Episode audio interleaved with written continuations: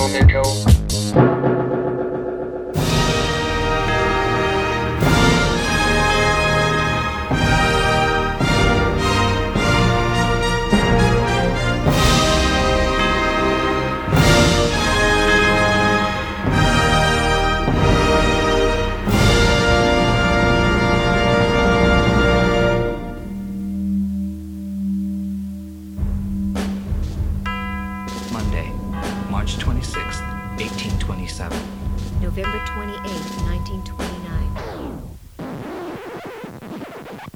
Vidas Ejemplares repasamos la vida de mis ídolos, personas reales de la historia de la humanidad y también esos personajes de ficción para mí igual de importantes. A través de sus datos biográficos se establecen extrañas relaciones entre ellos y esas vidas ejemplares se acaban convirtiendo en vidas cruzadas.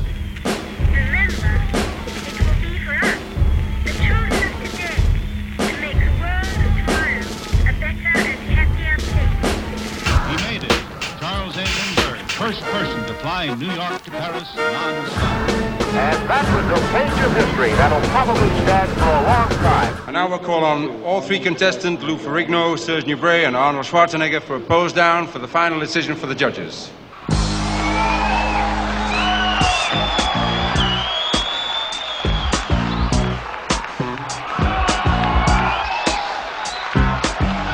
El personaje al que está dedicado este podcast va a estar la semana que viene en Madrid y me pongo nerviosa solo de pensarlo.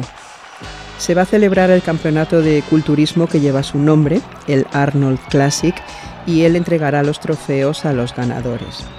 Estoy hablando de un político, un actor, un sex symbol y el hombre por el que descubrí el culturismo, Arnold Schwarzenegger.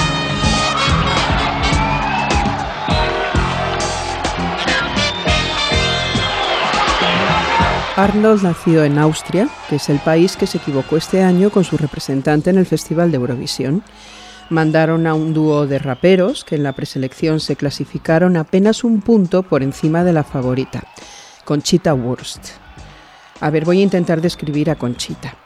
Si os imagináis a Arnold y pensáis en Austria, eh, seguro que estáis imaginando un físico muy concreto. Bueno, pues olvidaos totalmente de ello. Conchita no es transexual, no es travesti, no es drag queen. Yo diría que lo suyo es el transformismo clásico. Un maquillaje perfecto, peluca larga, vestido de noche, prótesis mamarias de quita y pon y un elemento discordante, hirsuta barba y bigote. Seguimos sin saber si Conchita Wurst es una visionaria posmoderna o una payasa con ganas de llamar la atención, pero su canción era la perfecta balada pop eurovisiva y se titula That's What I Am. That's what I am. That's what I always be. I don't wanna be silent. Cause this is my destiny.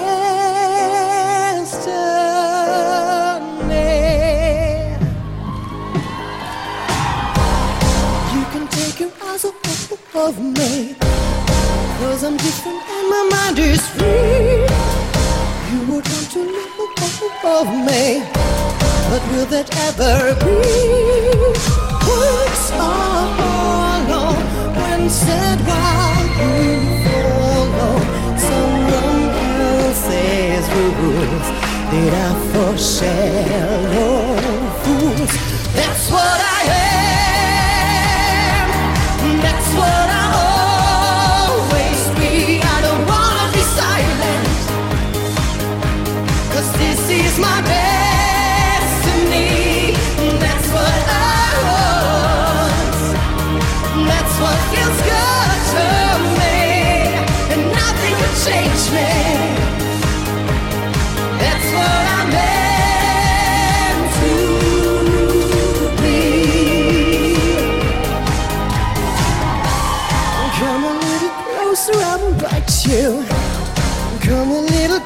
closer, it's just me.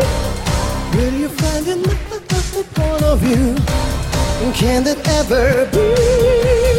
Words are hollow when said while you follow someone else's rules. later for shallow fools. That's what I am.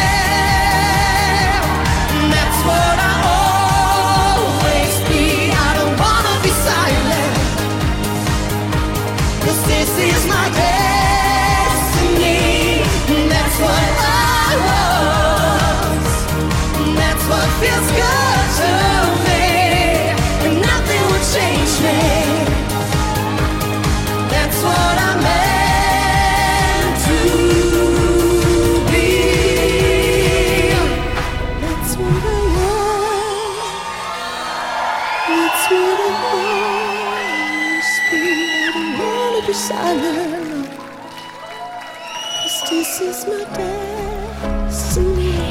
And that's what I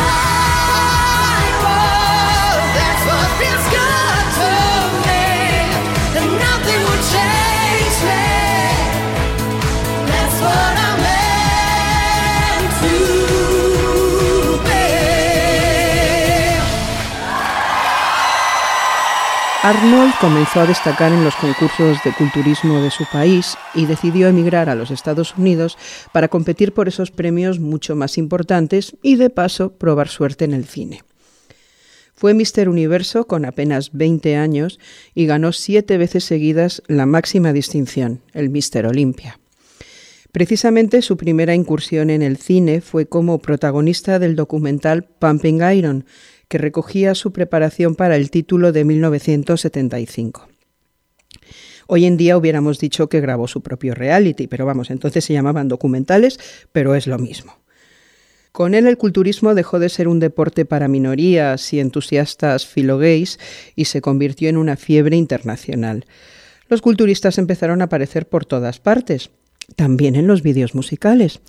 Incluso en alguno era por exigencias del guion, como en el caso de la canción que vamos a escuchar, que se llama precisamente Músculos, Muscles.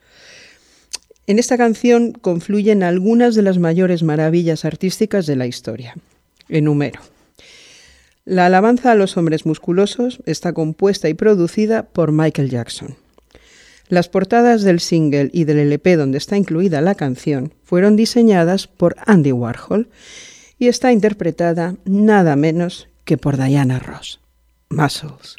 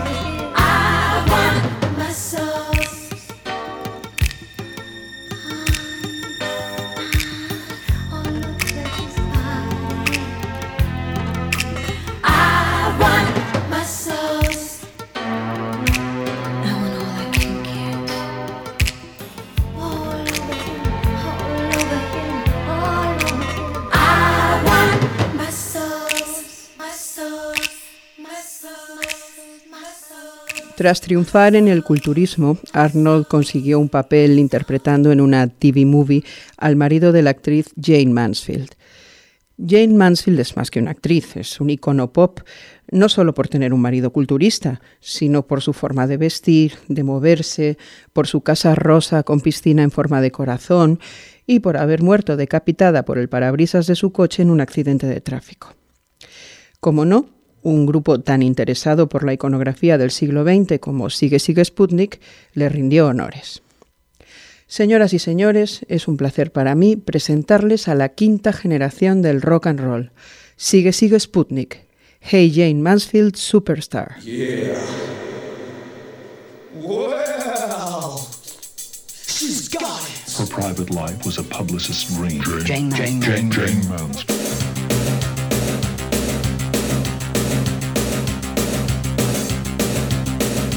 Nothing like it, nothing like it has ever been unearthed before. I'm just everything on the Mary Ann.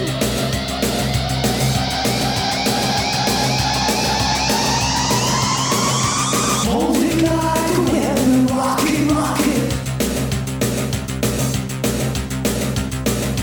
Hey, Jane Mansfield, baby, yeah, you got it. Well, ooh, ah, the pink guitar.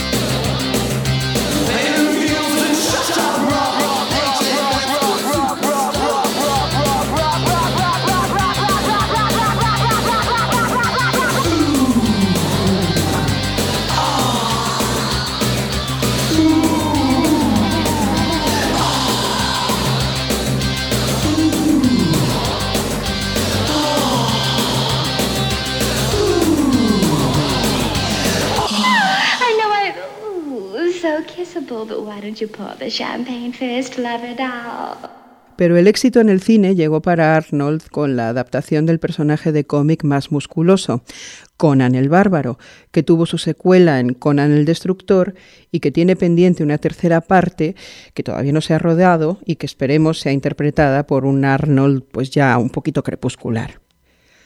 Conan el Bárbaro se rodó en España y por eso contiene una aparición estelar bastante extraña.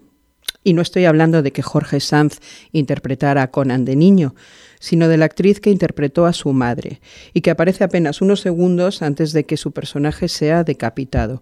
Ya veis que hoy la cosa va de perder la cabeza. Estoy hablando de una de las reinas del cine español del destape, que ya había sido relegada al vacío en la época de producción de Conan, que era 1982.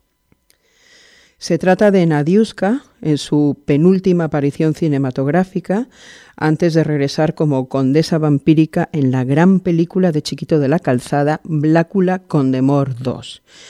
Y ahora que digo Condemor, pues me pongo a pensar y resulta que Penélope Trip tienen una canción que se llama Nadiuska, así que vamos a escucharla.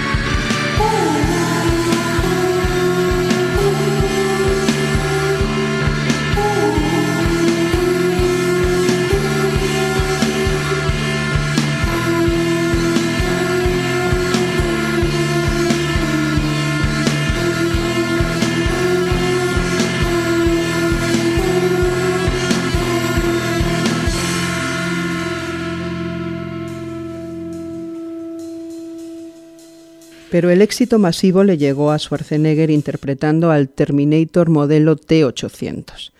Después del estreno de Terminator, se convirtió en el actor de acción más taquillero, con permiso de Sylvester Stallone.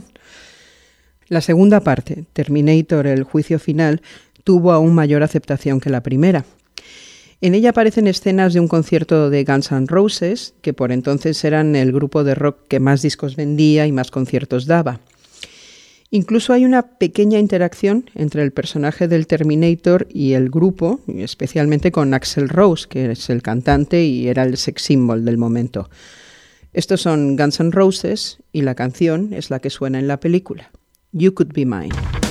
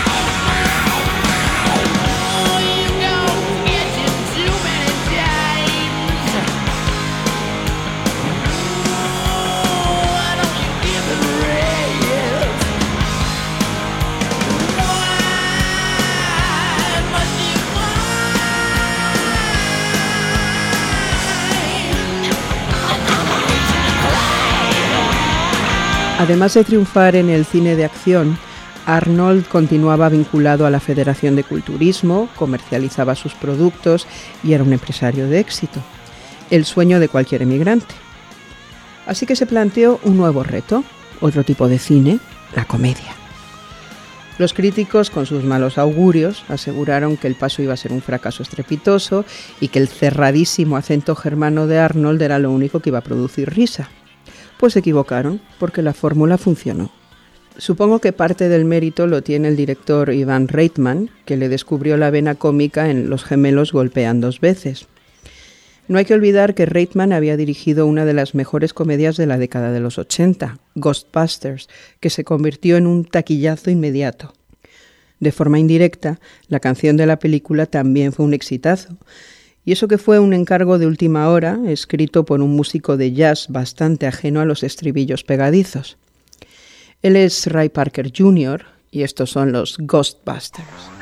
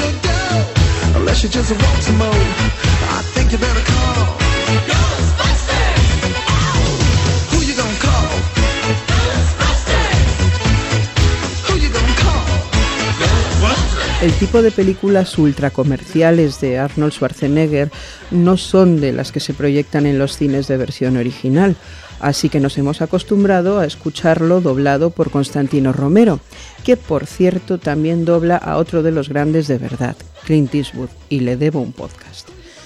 Aunque la mayoría tenéis la imagen de Constantino Romero como presentador de programas concurso en televisión y de promociones comerciales, es un actor muy capaz. Fue el encargado de interpretar a Sweeney Todd, el barbero diabólico de la calle Fleet, en la versión teatral que se hizo en España. Y canta muy bien. Bueno, no sé si también como Johnny Depp, que fue el señor Todd en la película de Tim Burton. Tiene una voz preciosa, grave, rota, llena de matices y encima en esta película está más guapo que nunca, con ese look gótico parecido al cantante de los Damned. Es lo más. Vamos a escucharlo cantando la epifanía del musical. All this shouting and running about, what's happened? I had him! His throat was bare beneath my hand. No, I had him! His throat was there and he'll never come again. Easy now, hush, love, hush. I keep telling you. When? What's your Why rush? did I wait? You told me to wait. Now he'll never come again. There's a hole in the world like a great black pit, and it's filled with people who are filled with shit, and the vermin of the world inhabit it. But not for long. They all deserve to die.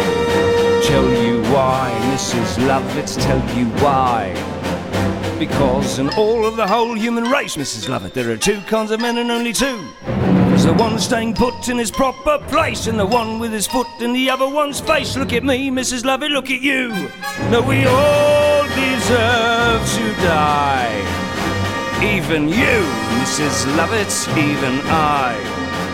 Because the lives of the wicked should be made brief for the rest of us. Death will be a relief. We all deserve to die.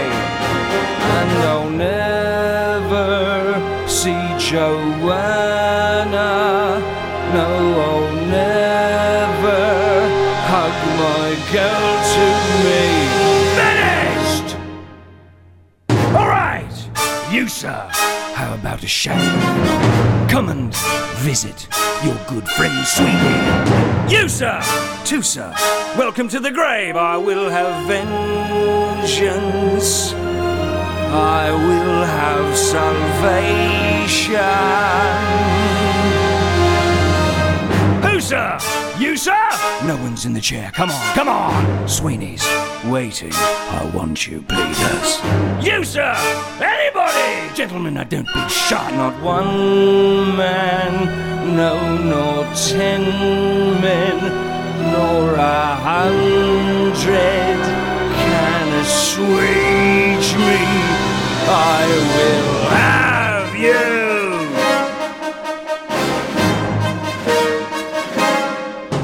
And I will get him back, even as he gloats. In the meantime, I'll practice on less honourable throats. And my Lucy lies in ashes, and I'll never see my girl again.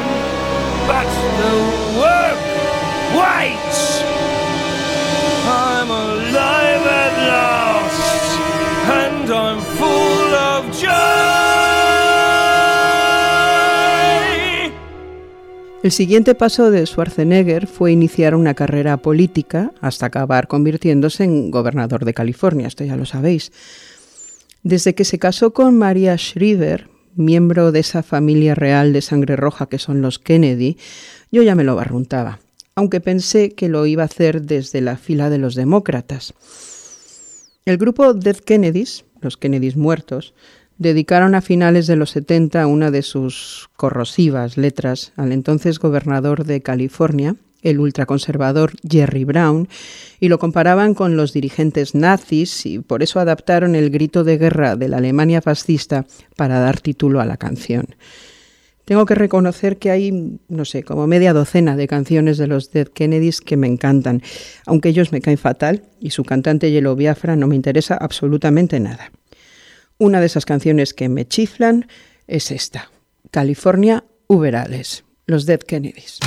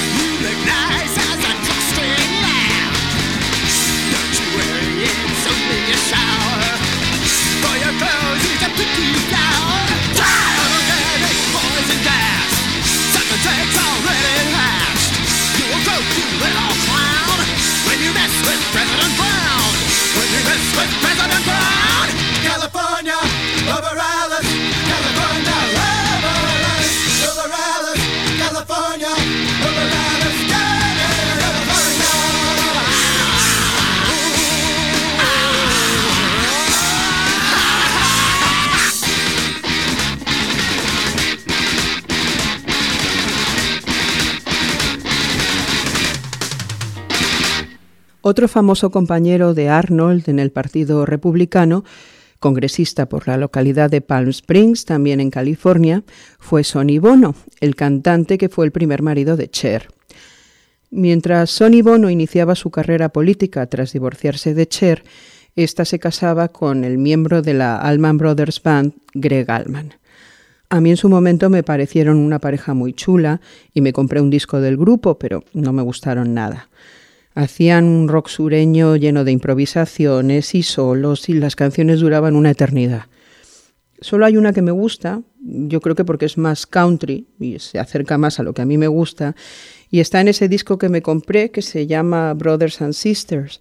Y de hecho yo creo que es el mayor éxito comercial que han tenido.